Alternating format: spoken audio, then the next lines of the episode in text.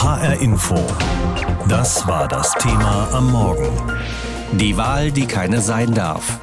Russland stimmt über sein Parlament ab. Russland ist das größte Land der Erde von der Fläche her gesehen und es ist extrem unterschiedlich. Da gibt es Orte, die ideal sind für einen Sommerurlaub, Sochi zum Beispiel am Schwarzen Meer und auf der anderen Seite Sibirien, wo es im Sommer richtig heiß werden kann und im Winter mitunter Temperaturen von deutlich weniger als minus 50 Grad Celsius herrschen. In so einem riesigen Land eine Wahl abzuhalten, ist eine gewaltige Aufgabe, dauert in diesem Fall drei Tage ab heute. Rund 110 Millionen Menschen sind aufgerufen, ein neues Parlament zu wählen. Am Tag vor dem Beginn der dreitägigen Abstimmung richtete sich Russlands Präsident Putin an die über 110 Millionen wahlberechtigten Russinnen und Russen. Er rief dazu auf, von dem Wahlrecht Gebrauch zu machen. Ich zähle auf Ihr bürgerliches Gefühl für Verantwortung, Ausgewogenheit und Patriotismus, auf Ihr Streben, Abgeordnete zu wählen, die für das Wohl und im Namen unseres geliebten Russlands arbeiten werden. Ausdrücklich wies der Kreml-Chef darauf hin, dass diesmal auch online gewählt werden könne und das an drei Tagen bis zum kommenden Sonntag. Beides ist ein Novum bei den Wahlen zum russischen Parlament und sorgt auch für Kritik. So mussten sich Staatsbedienstete für die Online-Wahl registrieren. Viele Wähler und Wählerinnen sind verunsichert, ob alles mit rechten Dingen zugeht.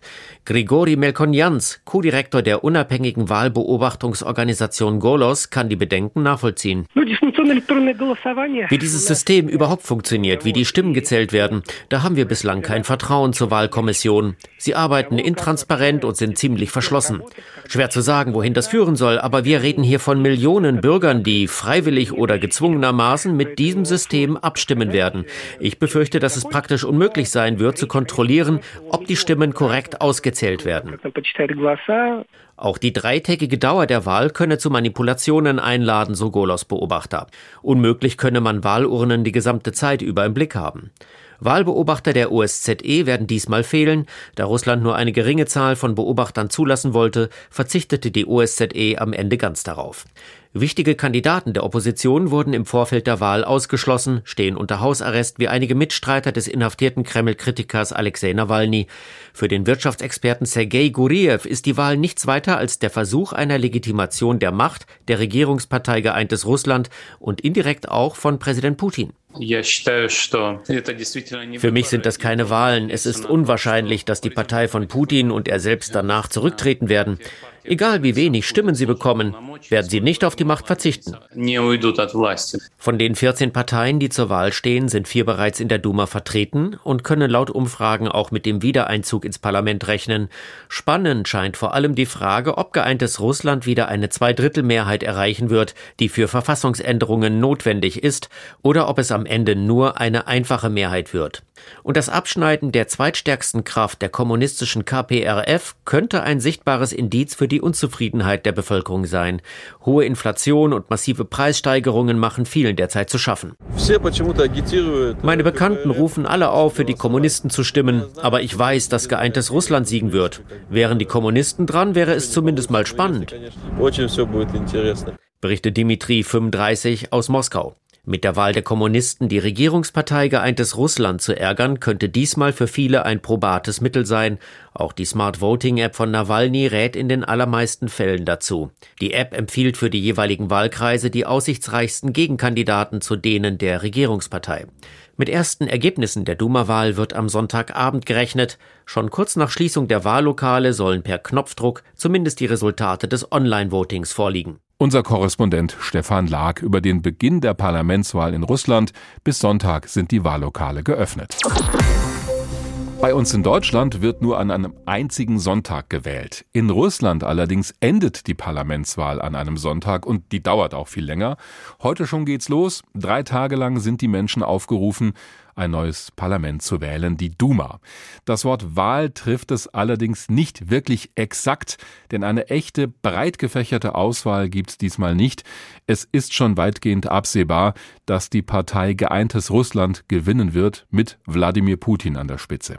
Viele Politiker der Opposition wurden entweder von der Wahl ausgeschlossen oder sie wurden gleich verhaftet, und Menschen, die protestieren wollen gegen die Zustände, werden bedrängt. Jens Siegert ist Journalist und Politikwissenschaftler.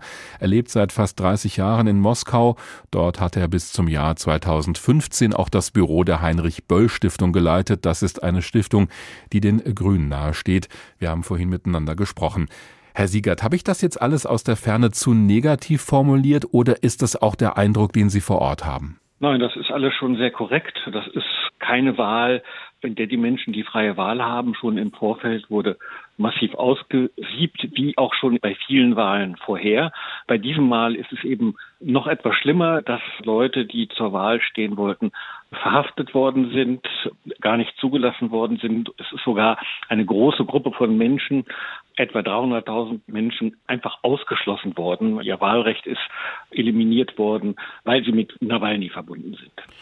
Das ist der bekannteste Gegner, politische Gegner von Präsident Wladimir Putin, der ja nach wie vor in einem Straflager sitzt. Beobachten Sie jetzt zum Beginn der Wahl eine gewisse Nervosität oder Anspannung?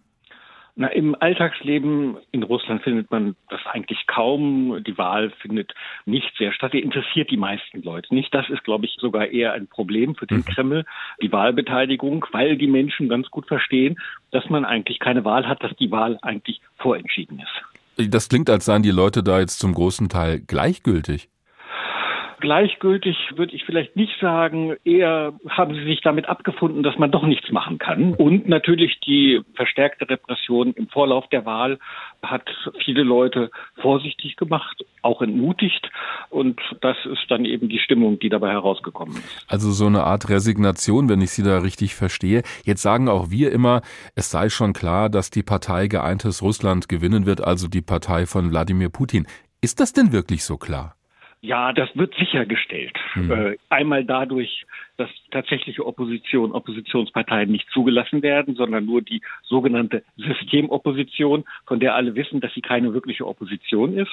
Und dann aber natürlich, das haben wir auch in den vorigen Wahlen und den Wahlen davor schon gesehen, wird, wo das denn notwendig ist oder für notwendig angesehen wird, auch noch massiv gefälscht um nochmal so einen Eindruck von der Stimmungslage im Land zu bekommen. Ich meine, hier in Deutschland haben wir bald auch eine große Wahl. Die Straßen hängen voller Plakate, in den Fußgängerzonen sind Infostände der Parteien aufgebaut. Wie läuft denn Wahlkampf in Russland? Ne, Im Prinzip nicht ganz anders. Es gibt Plakate, es gibt viel Diskussionen auch im Fernsehen, es gibt im Internet etwas.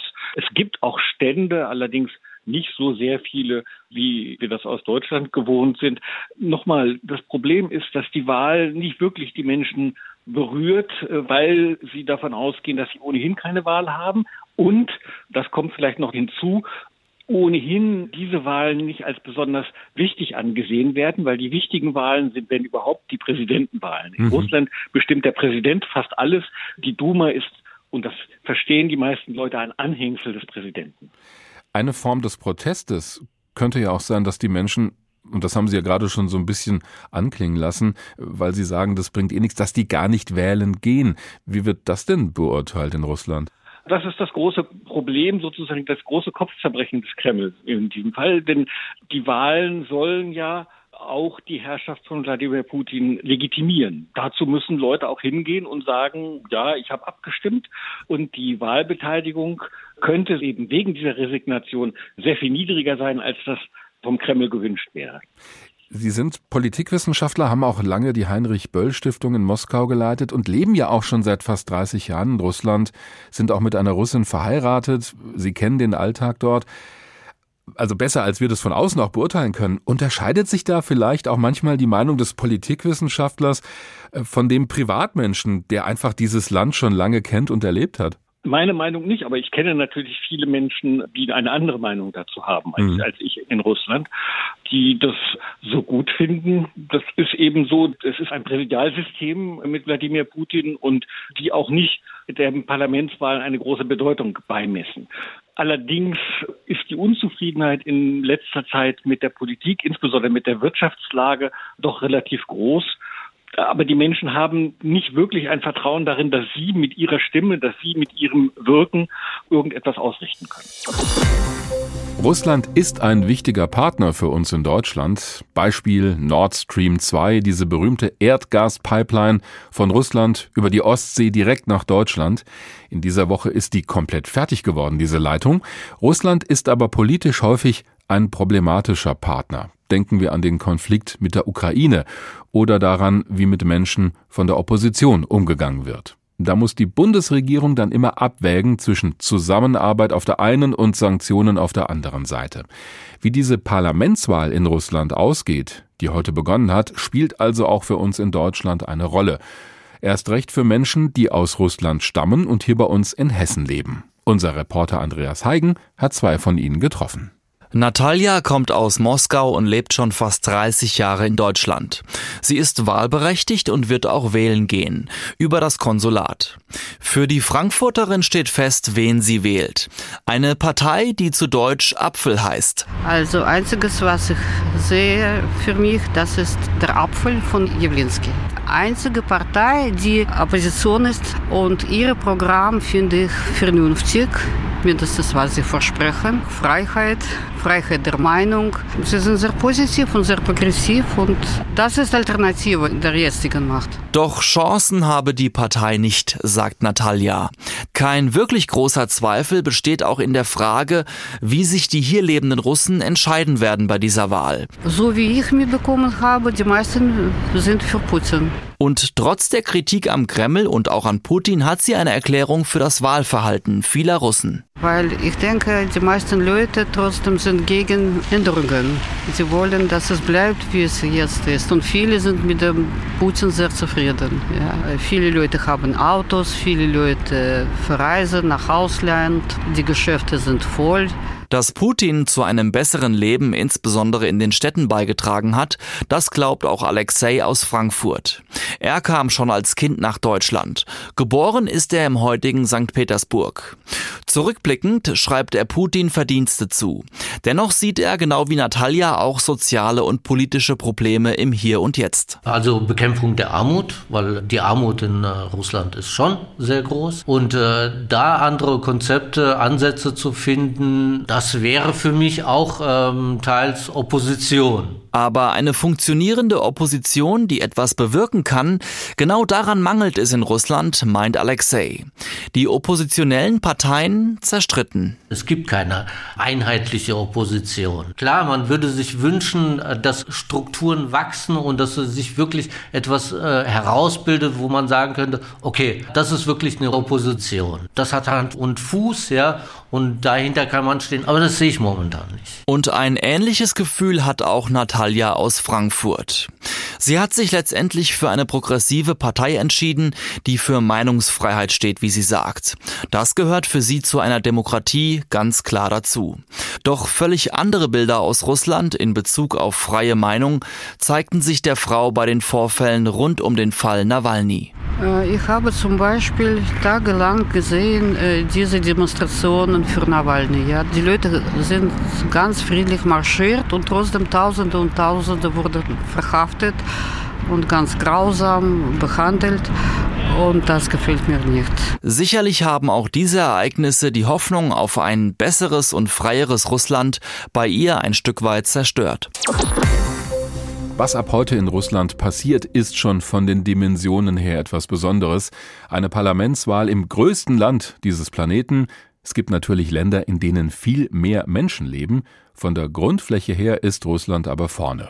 So gesehen ist das schwierig zu vergleichen mit unserer Bundestagswahl in etwas mehr als einer Woche, aber auch politisch ist vieles anders in Russland. Zwar gibt es auch dort mehrere Parteien, die sehr unterschiedlich daherkommen, aber viele sind dann politisch doch auf der Seite von Präsident Wladimir Putin oder stehen ihm zumindest nahe und aus seiner Partei geeintes Russland.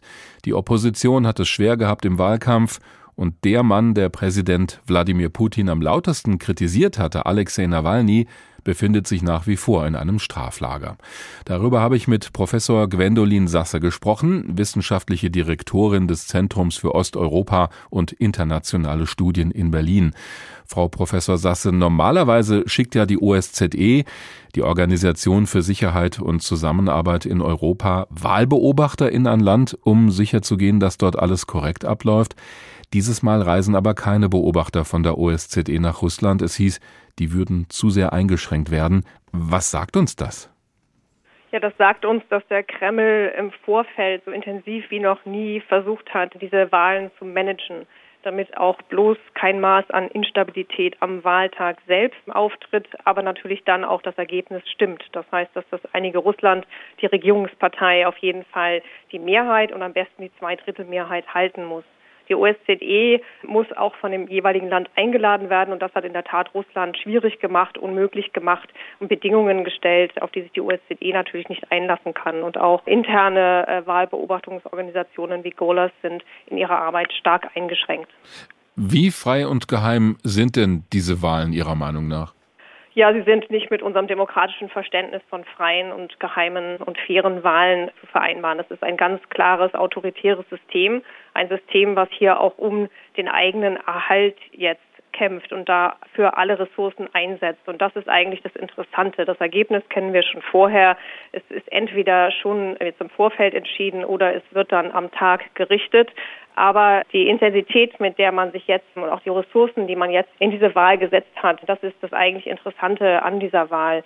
Es gibt einige System-Oppositionsparteien, das sind in der Regel vier Parteien, die genannt werden, vom Liberalen über das Kommunistische bis hin zum rechtsextremen Rand. Aber das sind eigentlich Parteien, die immer mit dem Kreml regieren und mit der Regierungspartei regieren. Dennoch ja, ich wollte gerade sagen, das klingt ja. ja durchaus nach einem breiten Spektrum, was Sie da genannt haben.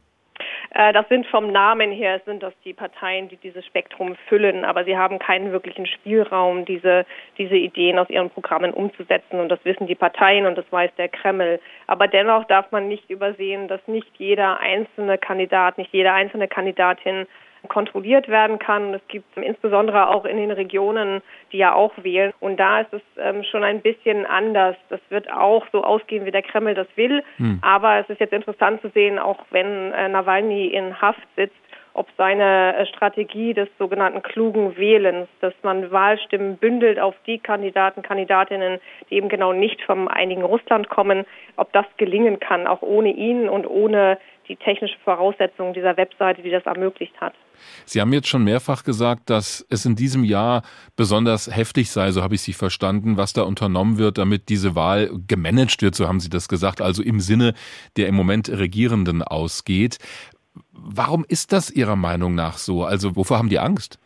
Die haben davor Angst, oder Putin insbesondere hat davor Angst, dass er die Legislative nicht ähm, effektiv kontrollieren kann. Also man braucht auch in einem starken autoritären System eine Legislative, die funktioniert, die effizient die Gesetzgebung umsetzt, dass das Parlament die Gesetzgebung und ähm, wenn nötig auch die Verfassungsänderungen, die für den Systemerhalt nötig sind, umsetzt. Mhm. Und das wird in einem System, was nochmal in den letzten Jahren sich noch viel stärker äh, durch Repressionen erhält, ist es zunehmend wichtig, auch keinen Funken von Instabilität zu riskieren. Denn man hat in Belarus gesehen, plötzlich kann ein stabil wirkendes System auch zerfallen. Und all das will man auf jeden Fall verhindern. Denn dieses Parlament wird bis 2026 existieren. Das geht also über die nächste Präsidentschaftswahl, bei der Putin aller Voraussicht nach antreten wird, hm. äh, hinaus. Wenn das so ist, was Sie da beschreiben, können wir dann überhaupt sicher sagen, wie viele Menschen aus Überzeugung für Wladimir Putin bzw. für seine Partei stimmen und wie viele wirklich gegen ihn sind?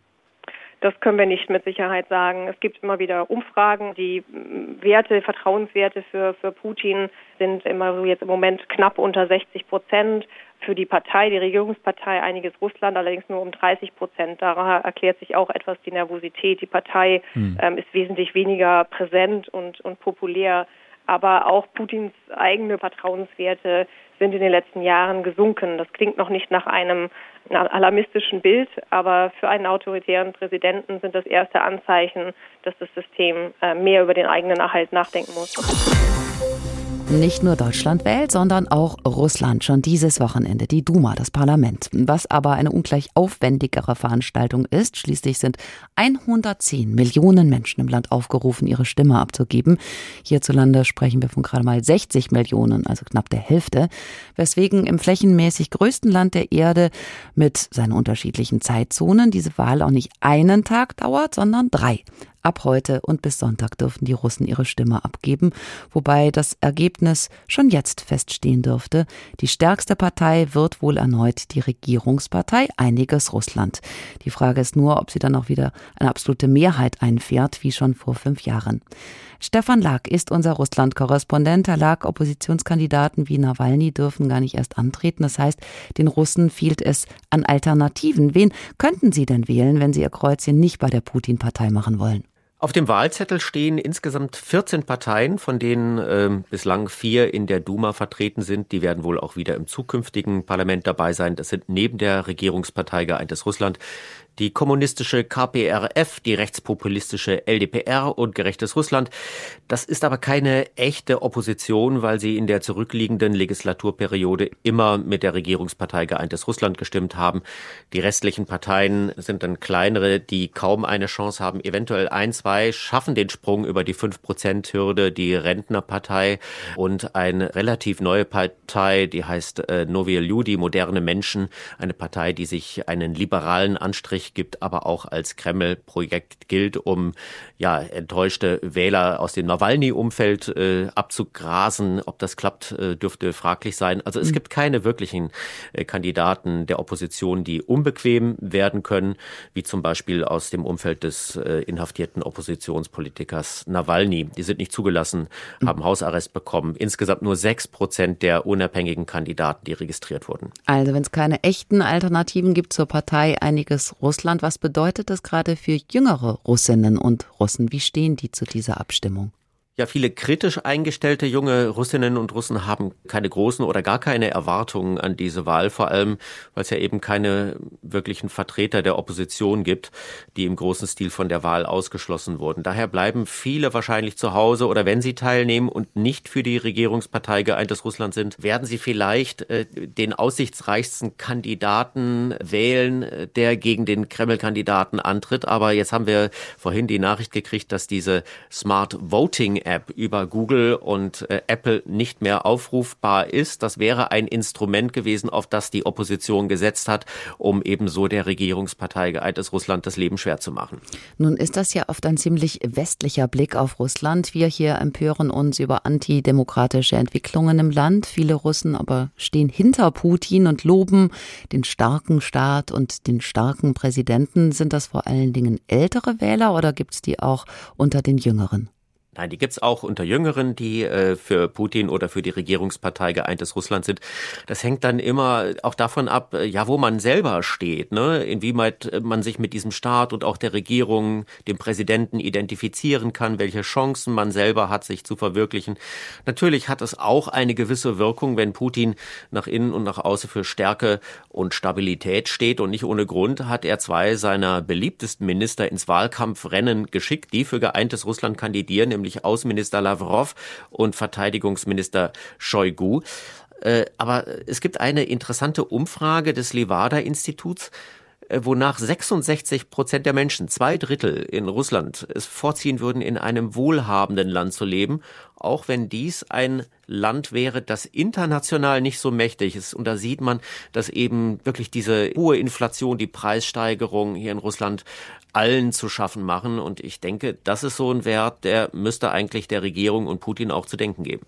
Wenn wir nochmal auf die jungen Wähler zu sprechen kommen, wir erinnern uns an die Bilder, als Russlands Jugend in den vergangenen Jahren immer wieder für mehr Freiheit und gegen Korruption auf die Straße gegangen ist und sich mutig der Staatsmacht entgegenstellte.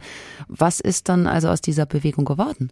Ja, die Staatsmacht ist ja mit aller Härte gegen die vorgegangen, die Anfang des Jahres zum Beispiel für Nawalny auf die Straße gegangen sind, als er nach Russland zurückkehrte und sofort äh, ja festgenommen und dann inhaftiert wurde.